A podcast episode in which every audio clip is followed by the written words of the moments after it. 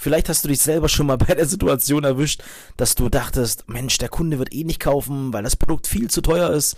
Oder ja, Mensch, er wird meine Dienstleistung eh nicht benötigen, ja, weil er sie gar nicht braucht. Und das ist ganz, ganz wichtig, dass du aufhörst, für deinen Kunden zu denken. Weil wenn du schon mit so einer negativen Einstellung reingehst, der Kunde wird eh nicht kaufen, dann wird er es auch nicht. Deswegen nochmal auf den Punkt. Hör auf, für den Kunden zu denken und komm ins Handeln.